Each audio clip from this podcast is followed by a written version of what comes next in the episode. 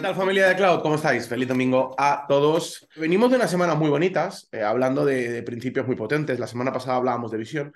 Y esta mañana eh, quiero compartiros, bueno, pues una reflexión que hacía. Eh, ha sido una reflexión rápida porque ha sido una semana intensa para, para mí, pero yo creo que rápida, pero muy potente. Y hoy voy a ser eh, breve, pero creo que voy a ser bastante contundente porque así lo sentía yo para mí. Y me voy a, eh, apalancar o voy a usar un texto que está eh, redactado, escrito en el libro de Proverbios.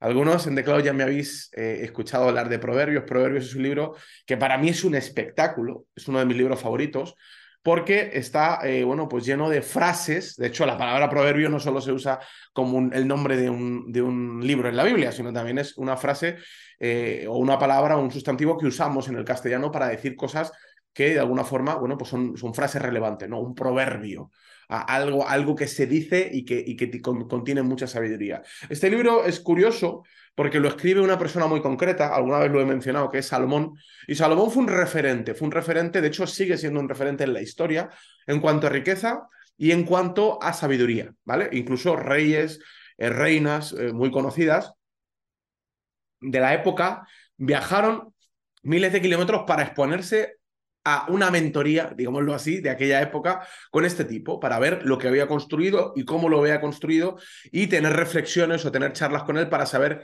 qué había pasado y cómo lo había logrado. Y eh, el libro de Proverbios está lleno de las reflexiones de un tipo que vivió muchísimo porque tenía mucho dinero, porque fue rey, o sea, tuvo de alguna forma un desarrollo tanto en lo político como en lo financiero, como en lo relacional, muy bestia, ¿no? Como muy, muy profundo y desde esas reflexiones eh, él, eh, bueno, pues eh, hizo unos escritos que para mí son, son, son una maravilla, porque cada, cada frase tiene palabra por palabra una cantidad de contenido espectacular. Y esto está en Proverbios capítulo 3, y va, va, a decir algunas frases que yo creo que, bueno, creo que va a ser interesante como lo ha sido para mí esta mañana. dice así, ¿vale? Proverbios 3, del 1 al 10. Dice, hijo mío, no te olvides de mi ley y tu corazón guarde mis mandamientos, porque largura de días y años de vida y paz aumentará, te aumentarán. Aunque nunca se aparten de ti la misericordia y la verdad, átalas a tu cuello, escríbelas en la tabla de tu corazón y hallarás gracia y buena opinión ante los ojos de Dios y de los hombres. Voy a hacer un pequeño stop aquí porque eh, son palabras que bueno, que se pueden decir rápido, pero que para mí tienen un contenido tremendo, ¿no? Dice, hijo mío, no te olvides de mi ley. O sea, de alguna forma, eh, eh, mi ley no el, no el presidente argentino, que algunos os estáis riendo, o el futuro presidente argentino. Estamos hablando de la ley como concepto. O sea, este tipo, este referente, esta persona, bueno, pues que había aprendido mucho, habla en diferentes proverbios mucho acerca de la ley. Y hoy quiero hablar de la ley. Uno dirá, ¿eh? ¿Qué tiene que ver la espiritualidad con la ley? Bueno, esto es interesante, pero la ley es algo que en la Biblia se menciona muchísimo. De hecho, para la cultura hebrea fue muy curioso entender la ley. Y creo que es interesante incluso hablar de la ley porque en Occidente, ¿vale? Los países occidentales, todo lo que tiene que ver con Europa, la interpretación de la ley a veces no nos ayuda a entender cuando la Biblia nos habla de la ley. Tengo, tengo que matizar aquí. La ley para los hebreos fue muy importante, es muy importante, y eh, eh, para, para, ellos, ¿vale? A nivel eh, religión, digámoslo así, o tradición, la ley constituye la Torah. ¿Vale? Perdón que voy a hacer una pequeña, pequeña pausa de contenido. Ya sabéis que a mí me gusta mucho ir a lo emocional, pero necesito lo racional, necesito poner base lógica, necesito poner información con la que construir algo, porque si no siento que estoy solamente tirando emociones, ¿no? Pero, pero eh, eh, el contenido es este, o sea, para los hebreos la ley, ¿vale? O la traducción de la ley que es Torah, ¿vale? Son los cinco primeros libros de la Biblia. Pero ¿qué significa ley para ellos y por qué es interesante para nuestra vida y por qué aquí Salomón hablaba de la ley y constantemente en la Biblia se mencionaba la ley? Bueno, eh, eh, en estos cinco primeros eh, libros de la Biblia, ¿vale? La palabra Torah para los hebreos significa, o sea, literalmente instrucción. Es una instrucción. Aquí ya tendríamos un problema con Occidente. Yo no sé si hoy en, en, en Occidente, cuando hablamos de la ley, los demás pensamos en instrucción, ¿no? Si yo preguntara no lo has avanzado, no lo que me habéis escuchado en mentorías privadas y todo eso, pero si yo le preguntara a la comunidad eh, de Cloud esta mañana, a todos los que estáis conectados, ¿qué significa pensando en la sociedad de hoy? Ley, ¿qué, qué me diríais? A ver, chat, ¿qué pensaríais que significa ley? Si yo que dijera, mm, estamos hablando de ley, desequilibrio, injusticia, obligación, bien. Juicios, demandas, algunos diríamos impuestos. bueno, presión, bien, control, efectivamente. Bueno, es, estas son muchas de las palabras normas que de alguna forma en Occidente, bueno, pues están asociadas a la palabra ley. Ahora, daros cuenta que prácticamente nadie, Estado referencia, nadie ha utilizado la palabra instrucción. Fíjate qué curioso es la forma en la que una palabra ¿vale? Un, término puede llevar nuestra mente a pensar una cosa o a pensar otra. Ahora, para los hebreos, repito, la palabra que definía la ley era instrucción. Una instrucción. También tenemos esa palabra, eh, eh, eh, bueno, de hecho es la palabra en castellano que, que, resume la, la, hebrea, ¿no? Pero la palabra instrucción no ha venido a la mayoría de nuestras mentes cuando hemos hablado de ley. Ahora, es más interesante que eso todavía. Porque efectivamente, algunos ya, ya sabéis por dónde voy a, voy, a, voy, a, abordar esto, pero la, la, ley, es decir, los cinco primeros libros de la Biblia, la Biblia o, o, los cinco primeros libros más importantes de la Biblia, básicamente, según su propia definición, tenían que ver con una instrucción, con una forma o con una mentoría para aprender a vivir. Fíjate, fíjate la diferencia lo voy a decir de esta forma, en Occidente probablemente nuestra interpretación de la ley es la marca o la línea que nos dice qué no debemos hacer, pero para los hebreos o en la Biblia era absolutamente lo opuesto, era marcar lo que debían de hacer. Puede sonar parecido, pero no es lo mismo pensar desde lo que no debo de hacer, cuál es el límite de la carretera, ¿no? Siempre pongo este ejemplo que es bueno, saber dónde me, despeño, dónde hay un acantilado, me caigo y me reviento y conduzco al límite, porque muchos estamos así, muchas veces, ¿verdad? Bueno, la ley dice que tengo que declarar esto, lo otro, bueno, bueno, aquí al límite, aquí a la, a la esquinita, a la esquinita, mientras no me caiga, ¡ah! Yo no he cumplido la ley. Yo conduzco por el filo del acantilado, pero mientras no me despeñe, pero eh, asumo el riesgo todos los días.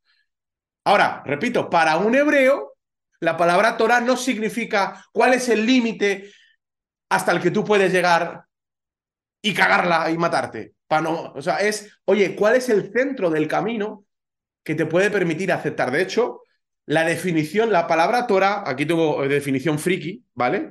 Es una palabra que deriva de una, de una palabra que es yará, que significa lanzar una flecha, acometer, esto me lo habéis escuchado hablar alguna vez, acometer un tiro certero. O sea, ese es el origen, es la etimología de la palabra Torah. Y ahora vais a entender por qué digo todo esto. No va a ser una, una mañana friki. Solamente quiero, repito, construir una base, una base racional para que todo lo que digamos tenga sentido.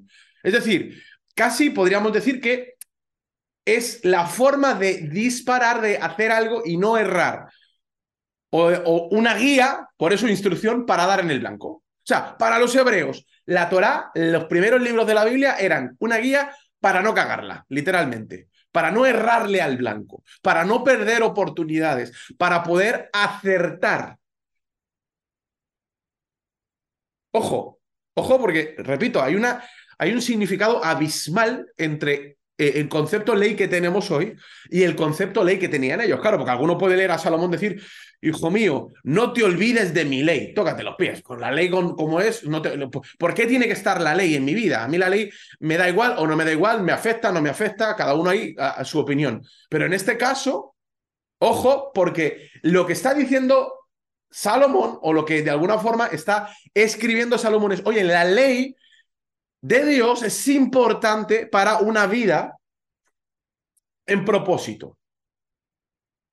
O lo que es lo mismo, los que conocéis que esto es, esto es ADN de The Cloud. O sea, la, el libro de instrucciones del creador es clave para vivir en propósito. ¿Tiene sentido o no tiene sentido lo que estoy diciendo? Muchos de nosotros queremos vivir nuestra vida de forma significativa. Ahora vamos a ver cómo, desarrolla esto Salomón. Queremos encontrar vidas trascendentes, eh, queremos encontrar, sacarle el jugo, exprimirle lo mejor a la vida. Pero repito, lo hacemos desde una perspectiva en la que no tenemos en cuenta la ley de Dios, no tenemos en cuenta cómo está construido. Fíjate qué curioso, porque aquí vamos a entrar ya en una reflexión muy interesante, que es que la palabra ley, cuando pensamos en los seres humanos, la llevamos al castigo. Pero cuando hablamos de, de otro tipo de ley, o que no hacemos eso. Cuando hablamos, por ejemplo, no sé, la ley de la termodinámica, la ley de la gravedad, a que no pensamos que la ley de la gravedad ha sido construida para castigarnos, a que no. Qué cruel es Dios que si, que si yo me tiro de un cuarto piso, me reviento todos los huesos y me parto entero. ¡Qué crueldad! ¡Cuánta maldad! A que no pensamos en las leyes de la naturaleza como instrumentos de castigo, como instrumentos de, de, de, de lo que no debemos de hacer. Al contrario, las leyes de la naturaleza nos ayudan a entender cómo funciona el mundo, cómo ha sido eh, construido el mundo biológico y nos permite entender cómo vivir. ¿Tiene sentido o no tiene sentido? Ya sé que hay unas leyes, ya sé que hay unas cosas que funcionan, que así han sido creadas, que por eso la ley tiene que ver con el creador, que así han sido diseñadas y esto me permite adaptar mi vida o construir mi vida de forma trascendente. Ya conozco las leyes biológicas, ya sé que si me, me atiborro azúcar, reviento. ¡Qué malo es Dios con el azúcar! Bueno, eso alguna vez lo hemos pensado. ¿No? Hasta que empiezas a probar que hay cosas maravillosas y, que están buenísimas, que eh, yo, tengo que decir que yo tengo que reconocer públicamente a mi esposa últimamente que se está pasando el juego con, con, con, con, la comida riquísima que digo, es que no te hace falta comer una porquería, porque está buenísimo. Ahora, repito, nadie está pensando que la ley en lo biológico fue construida para torturar a una persona. Ahora, ¿cuál es la ley que nos produce resistencia a la ley de los hombres? Este matiz es importante.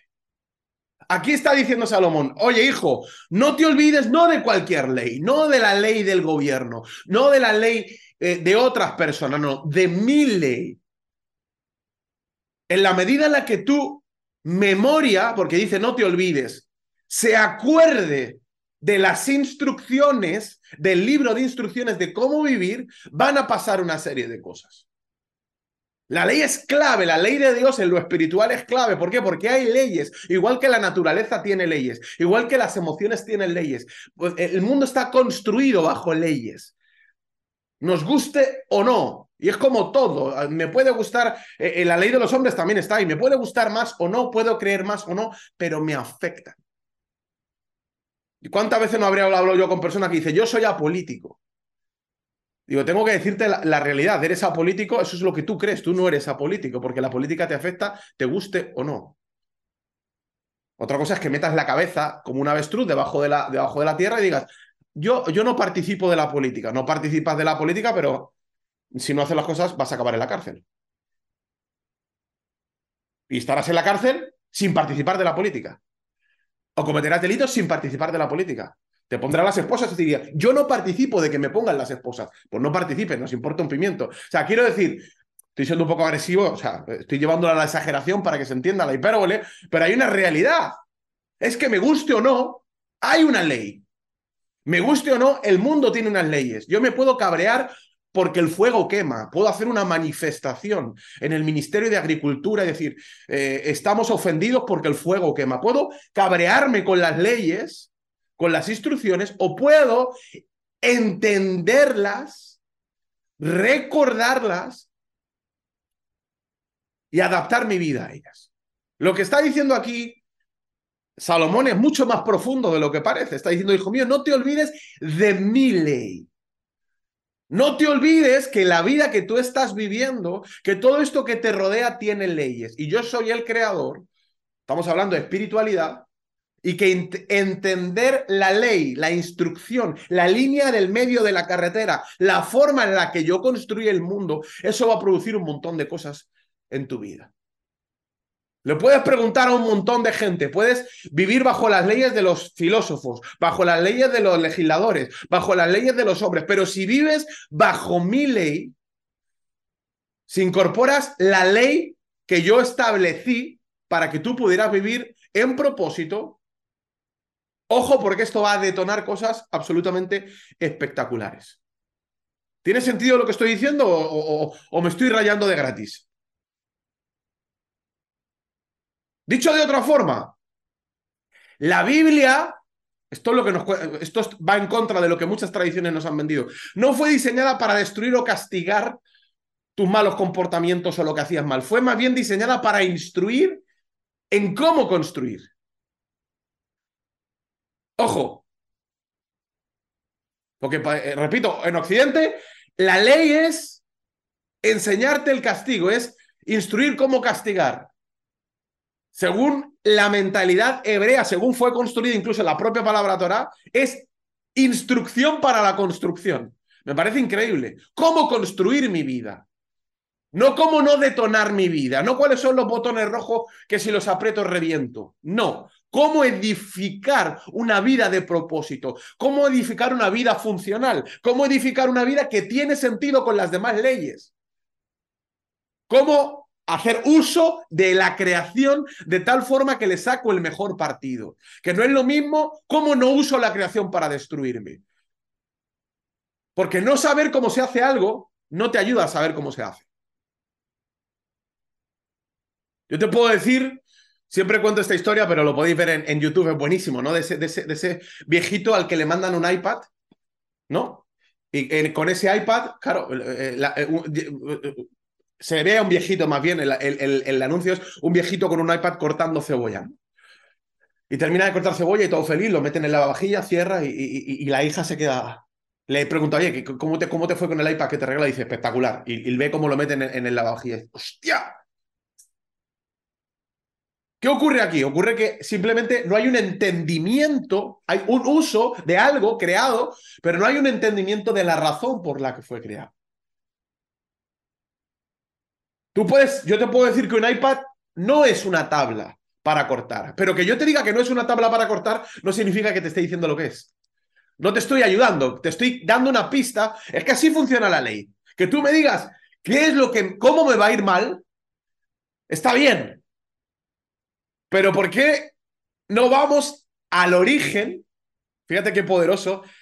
Y decimos cómo me va a ir bien. No es lo mismo decirte cómo no te va a ir bien que decirte cómo te va a ir bien. ¿Se entiende? Yo sé que es un poco rayado, pero, pero, pero, o sea, creo que esto es importante. Ahora, Salomón está diciendo, hijo, no te olvides. O sea, qué curioso, porque eh, Salomón está trayendo, lo puede decir de cualquier forma, dice, no te olvides. O sea, ¿Qué tiene que ver para una vida en propósito la memoria aquí? Dice, no te olvides, o sea, Salomón está asumiendo que la ley de Dios, la forma, el estilo, la instrucción de Dios para vivir, va a encontrar problemas, vamos a tener un poco de, de, de, Alzheimer, de, de ley. O sea, uno de nuestros grandes enemigos para vivir en propósito, para recordar la ley de Dios, va a ser precisamente la memoria. No te olvides. ¿Por qué? Bueno, pues ya lo hemos dicho muchas veces, porque somos seres focales. Tenemos una biología que nos, nos, nos, hace enfocarnos. Y a los hombres más todavía. Somos un, un desastre focal. O sea, como nos enfoquemos en, en, en algo, el resto del mundo... ¿eh? ¿eh? ¿Qué estaba diciendo, cariño? Es así. Somos seres focales. Dios nos creó así. Por eso el propio Salomón está diciendo, ojo no te olvides del estilo, no te olvides de la forma, no te olvides de la instrucción para la construcción mientras estás construyendo. Porque si te olvidas del plano mientras estás poniendo ladrillos, no te sorprenda de que luego se te caiga el edificio. Si te olvidas del plano mientras estás construyendo, luego no te, no te, no te, no te, no te sorprenda de que nada cuadre. Yo veo personas que a veces dicen, hostia, ¿Cómo, puede ser? Si, si, si, era todo bonito en mi relación. Si, si yo fui de fiesta, o sea, había luces, estaba todo oscuro, me había tomado cuatro copas y, yo sentía tantas cosas. ¿Cómo ahora no me cuadra una relación maravillosa? ¿Cómo puede ser? Bueno, no, si te olvidas mientras estás construyendo de qué es lo que estás construyendo, cómo lo estás construyendo, para qué lo estás construyendo y te olvidas de la instrucción, luego, ¿qué puede salir mal, no? Eso es lo que está diciendo Salomón. Está diciendo, hijo mío, no te olvides de mi ley. Cuidado con tu memoria, porque mientras vives, mientras sobrevives, en el acto de sobrevivir, se te puede olvidar que tienes que vivir. Que en la supervivencia puedes perder la conciencia. ¿Es así?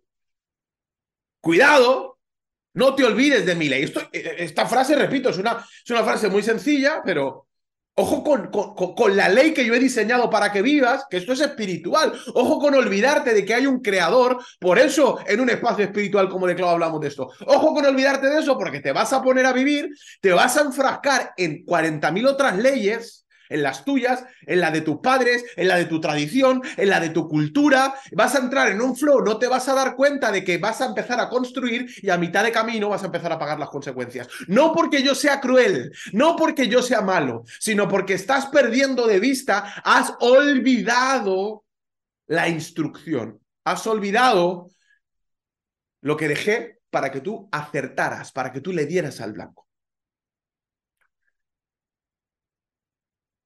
O lo que es lo mismo, traer a la memoria el libro de instrucciones recurrentemente, nos aportará plenitud.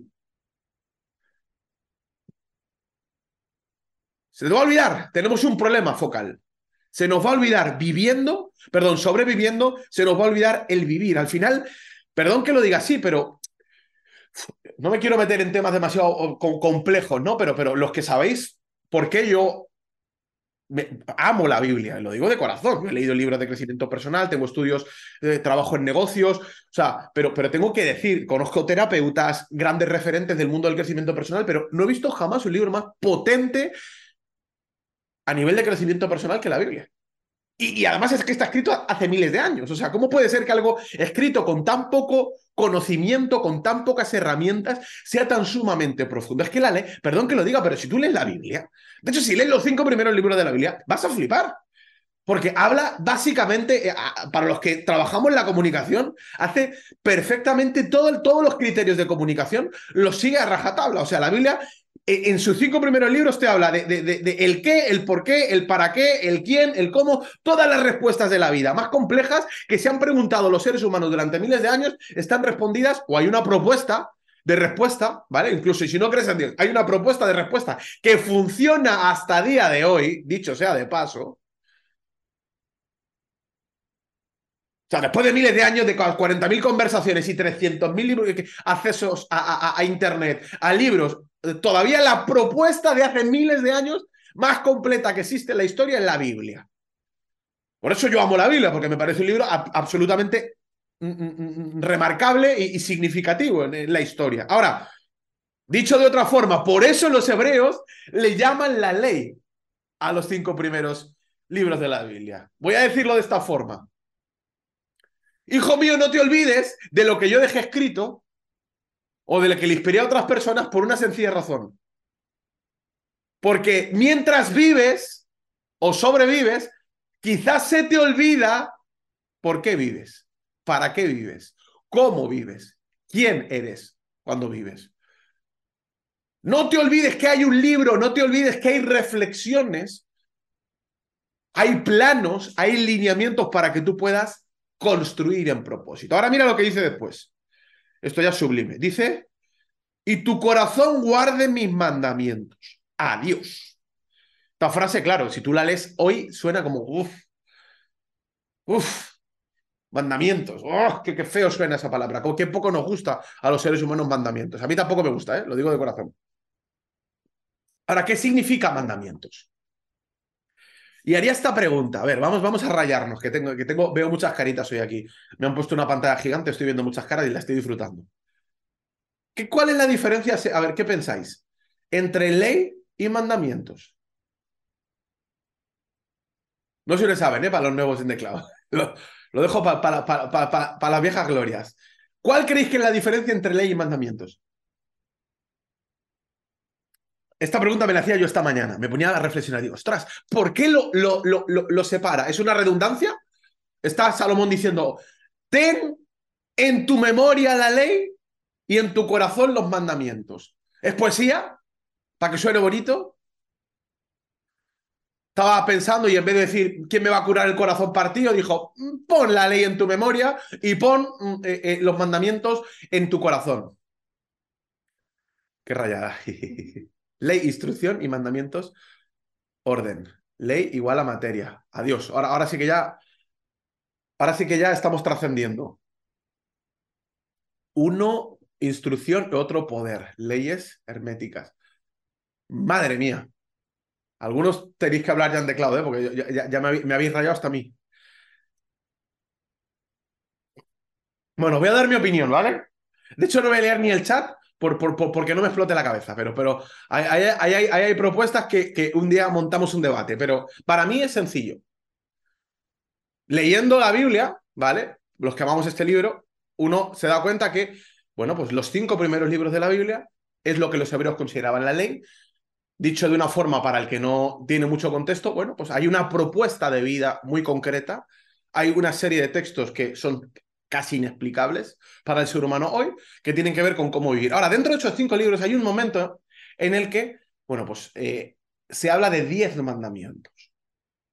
Hay un momento en el que Dios trae o, o le habla a una persona, una persona recibe de parte de Dios una diez instrucciones concretas concretas. De hecho, lo, voy a decir de esta forma y así lo reflexionaba. Para mí los mandamientos fueron una expresión concisa de Dios para aplicar la ley. De hecho, ojo, para aplicar la ley y como mecanismo defensivo de tus emociones. Ahora fíjate la jugada. Hijo mío, no te olvides, o sea, un problema de memoria, mente, no te olvides de la ley. O sea, la ley va a la mente. El problema de la ley, el enemigo de la ley es el recuerdo. Ahora, el problema de los mandamientos es el corazón.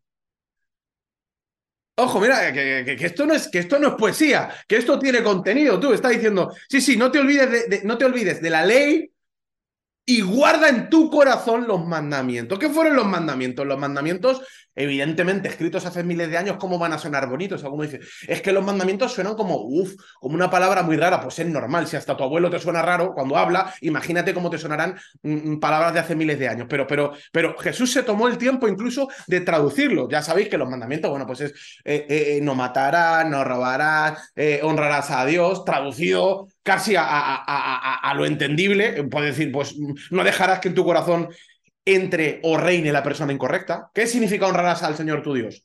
Que es ah, honrarás al Señor tu Dios. Bueno, digámoslo de otra forma con palabras de hoy. Oye, campeón, ¿quién está en el trono de tu corazón? Si estás tú, te vas a columpiar. Si pones a tu pareja, te va a traicionar. Si pones a los políticos, eso no, eso nunca te traiciona, te van a tratar de lujo y van a hacer todo, todo bueno para ti. Ojo a quién pones en el trono de tu corazón. Eso dicho de otra forma, no matarás es, oye, ya sé que vas a tener ira, ya sé que te vas a cabrear, ya sé que vas a mirar a tu marido y, vas a imaginar 40.000 formas de acabar con él, pero, pero ojo con dejar que tu corazón se descarríe. Ojo con dejar que tus emociones, que son picos de aceleración, que son maravillosos, que Dios te dio para acelerar la visión, lo decíamos la semana pasada. Ojo con sentarlos al volante porque la vas a liar. O lo que es lo mismo, Salomón, uno de los tipos más sabios de la historia, está diciendo, hijo mío, ojo con la memoria que se olvida la ley. Pero ojo con el corazón, que he dejado unos mandamientos, he dejado 10 principios, he dejado una guía rápida para que entiendas que si tu corazón está descarriado, no vas a poder vivir en propósito. ¿Tiene sentido o no? Vamos a decirlo de otra forma. Mi, mi, mi, opinión aquí es que los mandamientos son un recordatorio sencillo de cómo nuestras emociones al mando pueden hacernos colapsar como seres humanos, individuales y colectivos. Si tú lees los diez mandamientos y lo sabes traducir, te lo digo de corazón. Los que tenemos bueno, pues eh, eh, hemos estudiado cuestiones políticas, hemos, eh, hemos cursado másters, nos damos cuenta que una sociedad que se basa en los mandamientos no colapsa.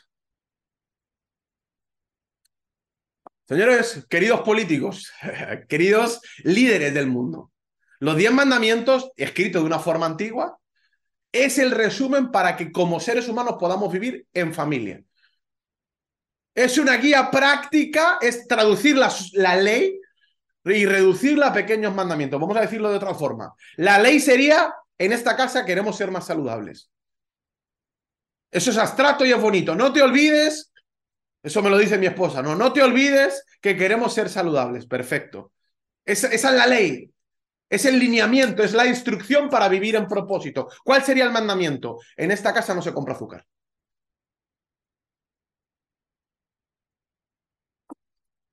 Para poder vivir en propósito, vamos a poner mecanismos defensivos que nos permitan de forma más agresiva afinarnos a la ley. Esa es mi opinión. Eso no lo dice la Biblia, esto lo dice Israel Guerrero.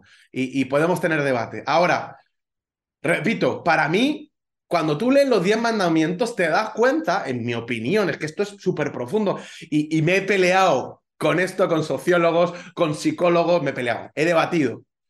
Es que es una guía práctica para que no colapsemos como sociedad. Mira, los grandes pensadores de la libertad, Hayek, el gran principio de la vida, el primer derecho fundamental sobre el cual se fundamentan todas nuestras libertades es el derecho a vivir. Qué estupendo. Qué frase tan maravillosa miles de años después. Diez mandamientos. No matarás. El momento en que tú le pierdes el respeto a la vida de los demás, colapsamos como sociedad. Porque entonces esto va de, quién es el más bestia. Y nace la violencia, y nace el abuso. ¿Sí o no? Esto lo dice el primero al que se le ocurre decir esto de una forma evidentemente antigua, son los diez mandamientos. No robarás. El segundo de gran derecho, de, de, la libertad, es la, la, la, propiedad privada. Pero si es que es tú, ¿cómo puede ser que un libro escrito hace miles de años llegara tan profundo a reflexiones que hoy son objeto de análisis por expertos y expertos y expertos y no van más profundo? Perdón que quizás estoy siendo muy rayado esta mañana. Pero, ¿qué está diciendo Salomón? Volviendo al, punto. Hijo mío, no te olvides que puedes vivir conectado con tu creador. Y que tu creador no te abandonó, te dejó instrucción, te dejó principios para vivir en propósito. Y además de dejarte instrucción, te dejó mandamientos. Y alguno dirá, es que los diez mandamientos santificarán las fiestas. Bueno, sí, tendrás recordatorios de momentos especiales y también descansarás. A algunos nos viene bien ese mandamiento de vez en cuando. ¿eh? Ahora, para el que se raya con el Antiguo Testamento, Jesús se tomó la libertad, perdón que me voy al Nuevo Testamento, que la Biblia es así, de resumirlo todo. ¿Sabéis que Jesús hizo un resumen de los, de los, de los, de los diez eh, mandamientos? Mira, aquí, spoiler, me voy a cargar todo lo que he dicho hoy. Mateo 22, 37. Fíjate lo que dijo Jesús. Y Jesús dijo: Amarás al Señor, tu Dios, tu, eh, al Señor tu Dios con todo tu corazón y con toda tu alma y con toda tu mente. Ese es el primero y grande mandamiento. Y el segundo es semejante a este: ama a tu prójimo como a ti mismo. Toma, Jesús. Capacidad de síntesis alucinante. Vale, que sí, que estáis rayados con lo que dice el Éxodo, que, que una zarza, que un dedo. Venga, no rayéis, chavales. Es que esto es mucho más fácil. Esto es sencillo. Ama a Dios y ama a los demás como te amas a ti mismo. Ya está, resumen. Si tú respetas esto, no vas a colapsar. ¿Cuándo colapsa el ser humano? Cuando deja de amar a Dios. ¿Por qué? Porque si dejas de amar a Dios, no tienes padre, no tienes creador, no hay ley, no hay instrucción. Cada uno tiene su propia verdad, cada uno tiene su propia instrucción. Y vamos a ver quién gana aquí, vamos a competir. Esto es una competición, ¿no? A ver quién gana más dinero, a ver quién revienta más, a ver quién ama más. Tonto el último. Cuando papá desaparece de la casa y somos un montón de hermanos, empieza la anarquía. A disfrutar. ¿Quién gana? El más fuerte el más listo. Y empieza el conflicto. Repito, los diez mandamientos para mí es que son para analizarse tú. Eh, eh, eh, algún día, mira, de verdad, algún día, cuando sea mayorcito, ya, ya, ya hay otras personas a cargo de otras cosas, escribiré un libro sociológico en el cual hable de cómo los diez mandamientos de verdad son una guía política, mm, mm, sociológica, para realmente poder coexistir como seres humanos. ¿Cuáles son los límites pintados en la calle para que no nos abusemos los unos a los otros? Ahora, Jesús lo resume de una forma increíble. No hagas con los demás lo que no te gusta que hagan contigo. Eso, eso lo dijo Jesús. Ama a Dios porque si no amas a Dios, no, no, no tienes una referencia. No vas a tener... Hasta, hasta la gente que no cree en Dios dice que la idea de Dios es necesaria para el ser humano. Decía hacer el ejercicio, ir a ChatGPT, ChatGPT y preguntarle por qué es necesaria la existencia de Dios. A ver qué te responde y te va a decir, en otras palabras, aunque no creas en Dios, el hecho de que haya un Dios hace que el ser humano le vaya mejor, porque el ser humano necesita diques de contención, necesita instrucción. Hemos sido creados, con perdón, como seres maravillosos, pero tenemos grandes necesidades, grandes falencias, grandes, grandes dificultades. Y repito, cuando tú amas a Dios, cuando pones a Dios en el trono, automáticamente aparece la instrucción, aparece su ley, aparecen los diques, aparece papá, para ayudarnos a relacionarnos con los demás como hermanos. Te digo más, ¿cuántos niños, si no tuvieran a papá y a mamá mediando y poniendo reglas, acabarían destruyendo su vida? Y generando conflictos con sus hermanos para el resto de la vida. ¿Sí o no? A ver, papás, darme la razón o quitármela. Es que tiene sentido. ¿Qué está diciendo Salomón? Ojo Ojo con la ley, necesitas la ley, pero ojo que tu corazón no le gustan los mandamientos. Tu corazón va a ir en contra de los mandamientos. ¿Por qué? Porque te vas a cabrear. Cuando el camionero se te mete en, la carretera, ahí se te olvidan los mandamientos. Ahí te dan ganas, a mí me pasa, ahí te dan ganas de decir, yo ya conozco los mandamientos de Dios de vivir en propósito, pero dame un segundito, Señor, permíteme, me voy a parar en la gasolinera Voy a ejecutar, dame 10 minutos de mi propia ley y mis propios mandamientos. Le pego una paliza a este imbécil, le reviento 14 huesos y luego ya me arrepiento. Esa es mi ley. ¿Por qué? Por, por una sencilla razón. Porque soy un humano y tengo mi propia verdad y mi propia ley. Pero ¿qué dicen los mandamientos? Ponlos en tu corazón. Acuérdate, acuérdate de que además de una ley, de un principio para vivir en propósito, hay ciertas instrucciones que a veces tienen que ser más agresivas. Claro, es que esto es complicado. Yo sé, yo sé que cuando hablo así, alguna persona me va a decir, oye, pero es que, es que esto de vivir en propósito, es que hay cosas que, están bien y cosas que están mal. Es verdad, hay cosas que están bien y cosas que están mal. Que tampoco podemos vivir en lo etéreo. Bueno, fíjate que, qué balance tan maravilloso tú. Ley, mandamientos. Mandamientos, ley. ¿Cómo? Es, que, es que es alucinante. Papás.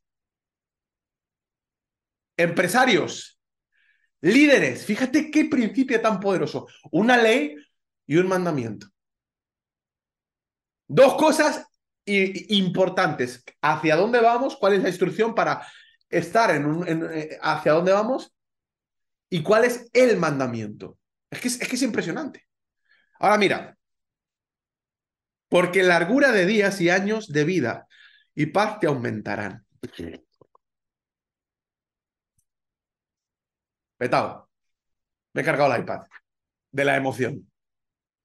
Vamos a ver. Largura de días, es decir, vas a vivir más, pero no solo vas a vivir más, sino que vas a vivir con más paz. Ojo porque la promesa es hiper interesante. Es básicamente esto que está diciendo Salomón, este referente en sabiduría, este tipo que lo había vivido todo, está diciendo, Ojo, porque si incorporas la ley de Dios a tu vida, a tu memoria, y si incorporas los mandamientos a tu corazón, ojo, porque este, este, este, es el resultado, este es el detonante. El detonante básicamente es largura de días y paz.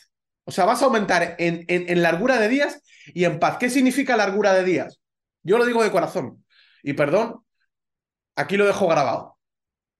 Una sociedad que no tiene en cuenta la ley de Dios o que olvida la ley de Dios,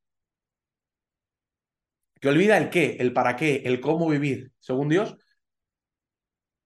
pierde su paz y acaba colapsando. Y no me baso en la sociedad de hoy, me baso en otras sociedades, me baso en otros imperios que se le fue la pinza y acabaron colapsando y acabaron muriendo. Yo lo tengo que decir, pero la existencia humana.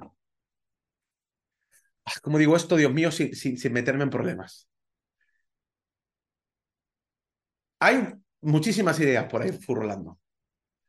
Date cuenta que las ideas de Dios, de la ley que están escritas en la Biblia, siempre, van a, siempre favorecen, si las aplicas, las piensas y las analizas, la continuidad de los seres humanos. ¿Qué defiende la Biblia? La familia. ¿Qué produce la familia? Hijos, gente segura, gente potente, productividad, economía, un montón de cosas. ¿Es verdad? ¿Qué promueve el sistema de los hombres hoy? Bueno, pues otras cosas. Que no haya continuidad, que, que, la familia no es tan importante, que bueno, eso sí. Ahora, repito, lo digo y, y lo dejo grabado. La ley de Dios va a hacer que haya largura de días y que haya paz en tu vida. La ley de los hombres, otras leyes que son aceptables. Eh, la verdad, esto no, esto no es, eh, eh, esto es nuestra verdad. No significa que sea la verdad. Yo sí creo que la verdad existe. Lo que pasa es que nuestra interpretación de ella siempre va a ser subjetiva, porque somos seres humanos y, y nos alcanza hasta donde nos alcanza. Yo no digo tener la verdad. Lo que digo es que el propio Salomón, uno de los tipos que más había vivido, que más experiencias había tenido, está diciendo, ojo, señores, porque si pones la ley de Dios en tu recuerdo, la pones en tu cabeza, en tu mente, y pones los mandamientos en tu corazón, esto te va a dar más días y mejores. Filosofías hay un montón, verdades hay un montón, leyes hay un montón. Aplica la que te dé la gana, pero la de Dios te va a dar largura de días y te va a traer paz. ¿Y qué es paz? La palabra paz en la Biblia en hebreo probablemente sea una de sus palabras favoritas. Es la palabra shalom. ¿La habéis escuchado una vez? Shalom. ¡Ah, qué bonito shalom! ¡Oh, qué palabra tan bonita! De hecho, se lo dicen nosotros, shalom, shalom, shalom. Suena increíble, pero es que la palabra shalom para mí es una de las palabras más profundas que hay. Que hay. Yo porque suena rara, pero si no, casi... Eh, si me vais a desear algo, desearme shalom. O sea, yo uso plenitud porque está en castellano, veamos, yo quiero shalom. Porque plenitud se me queda corta. La palabra shalom, voy a hacer esto es interesante, a ver cómo lo digo. Semánticamente los hebreos tienen un vocabulario riquísimo, un montón de palabras para pan. Tú sabes que la, la riqueza, esto, esto va para los frikis, la riqueza de tu vocabulario es la riqueza de tus pensamientos.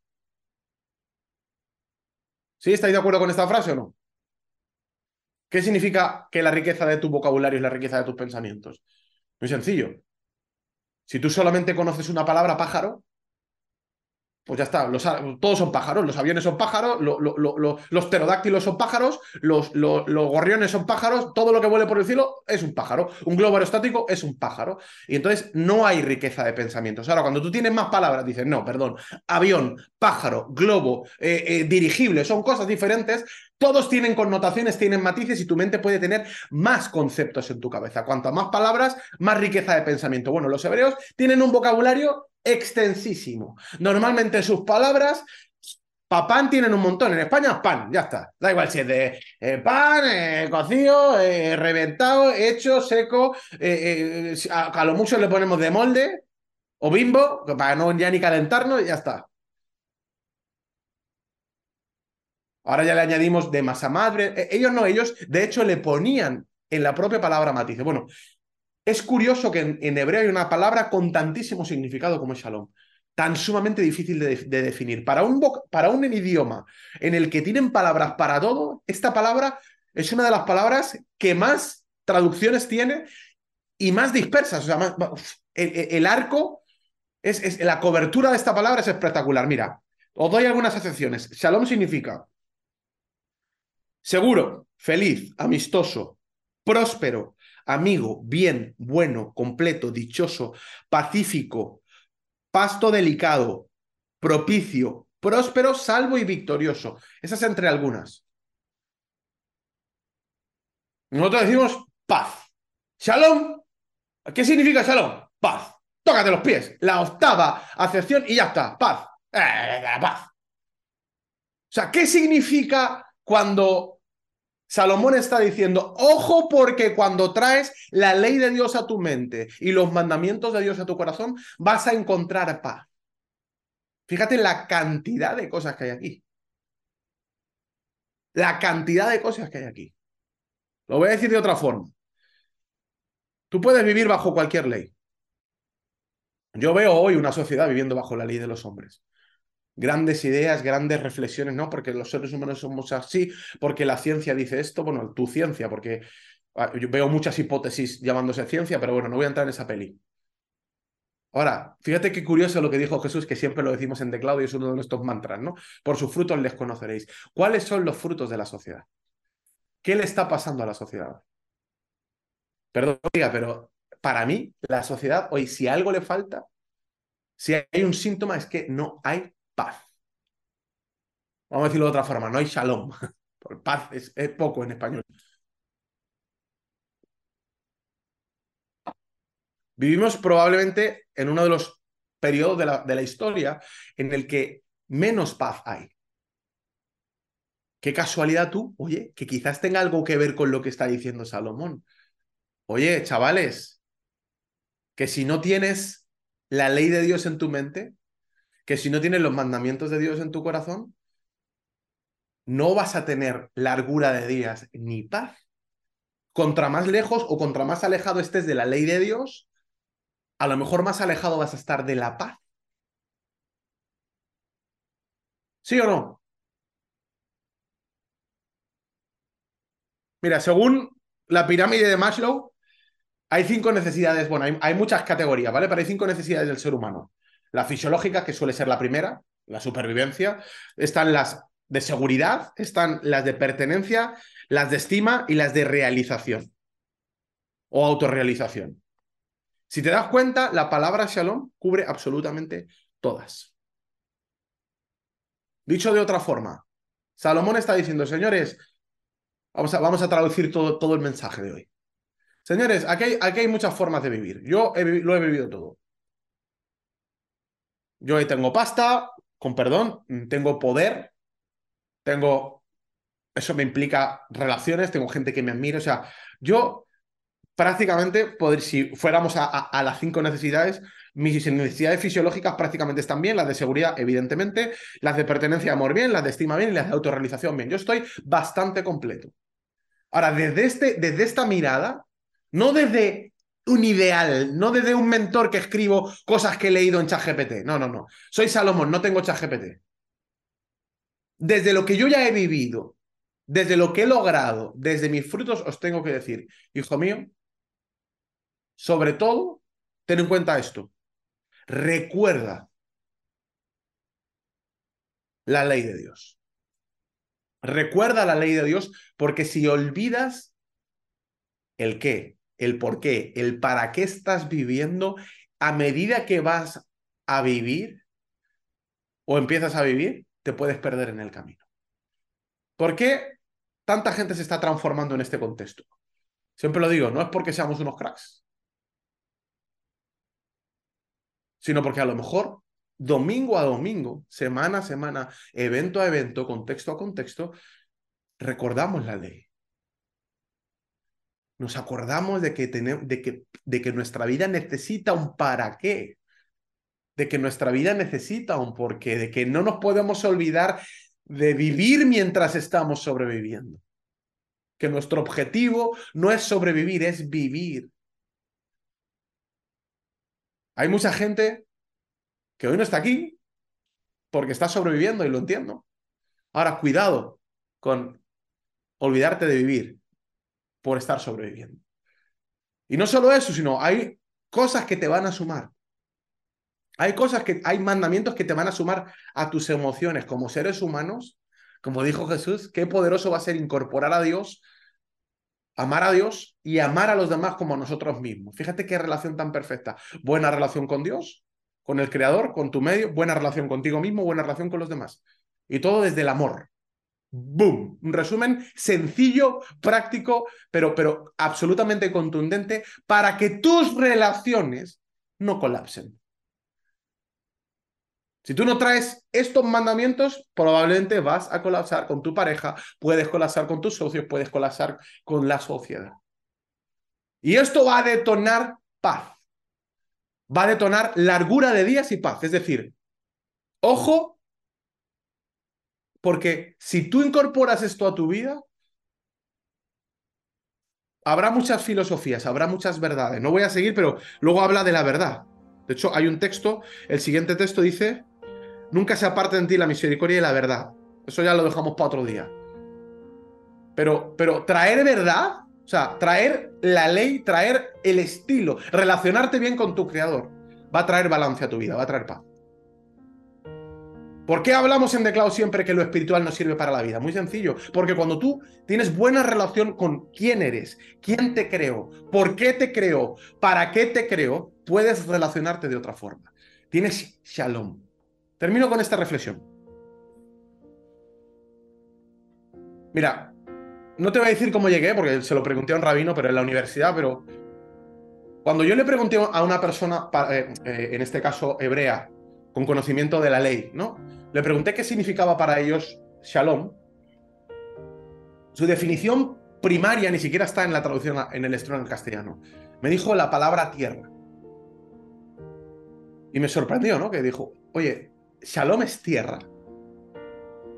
Y es verdad que hay una acepción aquí que, que habla de pertenencia, de quién eres, de identidad. Mira, cuando tú sabes quién te creó, cuando tú, sabes a qué familia perteneces, cuando tú sabes cuál es tu apellido, eso trae identidad a tu vida. De hecho, hasta biológicamente Dios nos creó así.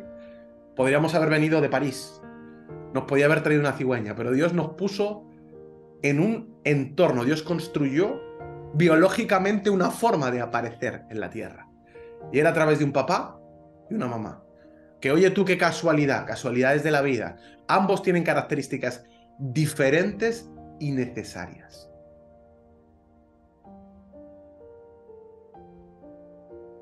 Ambas. Que casualmente tú, son todas las carambolas ¿no? de, de la vida. La psicología, los estudiosos del comportamiento humano determinan que individuos poderosos, individuos eficientes, individuos que conquistan, son individuos que normalmente han crecido en la funcionalidad de un papá y una mamá. Hoy vemos 14.000 peleas en la sociedad, de hombres con mujeres, mujeres con hombres, de unos con otros. O sea, es todo una batalla cuando la Biblia fue súper clara. Hasta biológicamente la ley de Dios nos puso como nos puso. ¿Quién soy yo? Como hombre, hablo como hombre, para decir que una mujer no es importante. Si Dios trajo la vida en una mujer, hay que ser imbécil. Hay que ser estúpido, con perdón. Si hasta biológicamente Dios dejó una pista. Hay algunos hombres que, no permiten que sus mujeres administren cosas cuando Dios le dio la administración de la vida. Hay que ser, eh, repito, hay, hay, que ir en contra de la ley de Dios para creer esto. Del mismo modo, los hombres, ahí estamos, Dios nos puso para algo. La ley de Dios trae paz, trae pertenencia. Dios nos dio pertenencia y cuando tú amas a Dios, cuando te relacionas con tu Creador, cuando tú espiritualmente entiendes que ahí está Dios, esto trae orden a tu vida y trae pertenencia. Y lo que yo hablaba con este rabino, me dijo, mira, una de las grandes batallas del mundo es la falta de pertenencia. Y es verdad. Cuando tú no tienes tu tierra, te molesta la tierra de los demás. A mí no me molesta la casa de mi vecino. ¿Sabes por qué? Porque yo tengo la mía. Mi vecino puede decorar su casa como le dé la gana, yo decoro mi casa como me da la gana. Y cuando voy a la casa de mi vecino, aunque no esté a mi estilo, no tengo un conflicto con ellos. A mí me importa un pimiento, con perdón, lo que opinen los demás. No tengo un conflicto con los demás. Es que yo opino esto, esto, opino que Dios no existe y que sois unos lavacerebros. Me parece estupendo. Así decoras tu casa. Estupendo. Si tú quieres vivir con la comida en el suelo, eh, eh, es tu casa. ¿Sabes a quién le molesta la casa de los demás? A quien no tiene casa.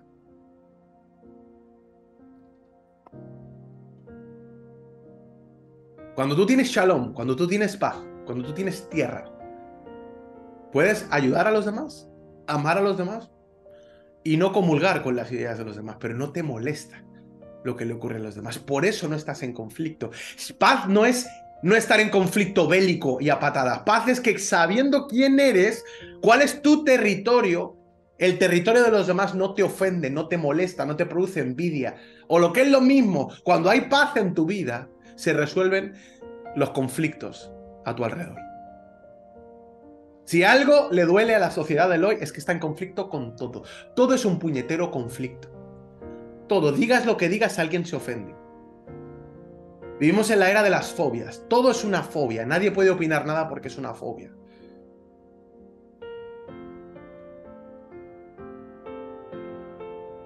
todo el mundo está ofendido y en realidad lo que eso está diciendo es que todo el mundo está inseguro, que todo el mundo está sin espacio de paz.